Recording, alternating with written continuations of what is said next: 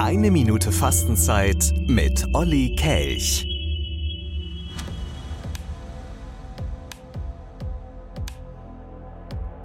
Seit zwei Jahren herrscht Krieg. Krieg in der Ukraine. Am 24. Februar 2022 marschierte Russland in die Ukraine ein. Der russische rechtswidrige Angriffskrieg startete.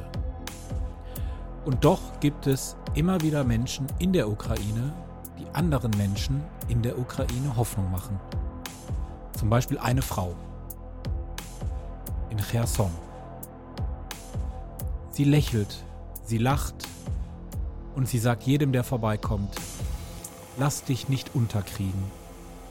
Wir werden ihn besiegen.